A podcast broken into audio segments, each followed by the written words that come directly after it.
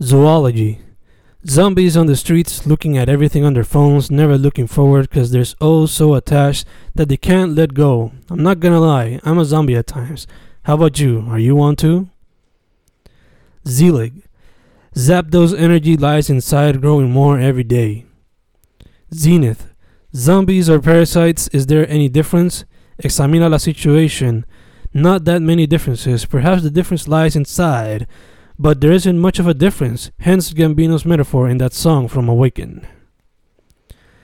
Zaikai. Zelda comes in and attacks, and the internet crowd goes wild because the player is killing it with each attack, and those who gambled online are going crazy inside. Zugma. Zeus had it, so he gathers his energies and unites forces with his enemies. The newfound god of war might have never seen this coming, an attack that will be written in legends to come. Zygoma. Zangief I am with strength to take out any senior or youth looking to tarnish the power of art, so I grapple against all others who try to silence those making art that can change the world. Zoysia.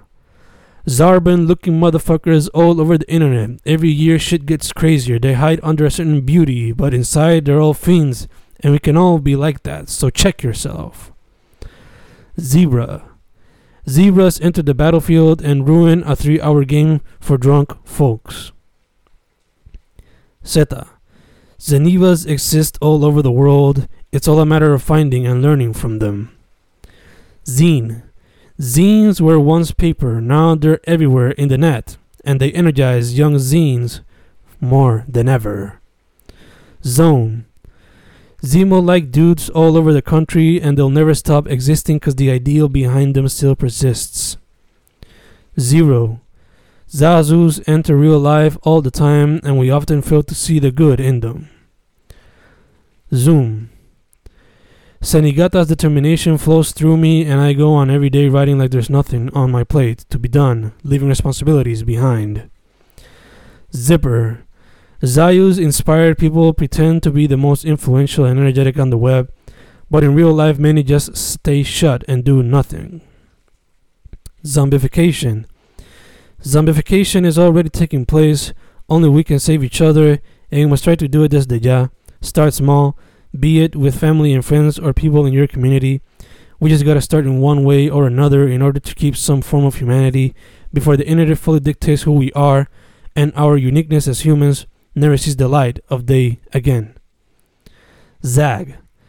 Cero amor given to the people. Zig. Zip zaps internos gastando energía y tiempo. Zany. Zolas all over the net, spreading different forms of hate for you, me, and many others across the world. Zio. Zombie walks across the world, his energy never ceases, and neither does the mouth he carries in hand. La historia de estos dos es única. Zap. Zap away producing energy for everyone in the dance floor. Sopenko. Sopenkos all over the net, or maybe they're just people looking for attention, or maybe they just have energy that no one can measure, so they go online and go wild. Zest. Zodiac entered people's lives and basically took a shit on them. I can't even fathom how Cali felt in that era. Zealot. Zim's energy lies inside the body of many, and they don't care, they just want to conquer. Safiro. Zatch Bell attacks, that's how many of my verses feel like, and inside it, I feel young like the dude, though at times I feel really old too. But that's life for you, a constant shift of emos.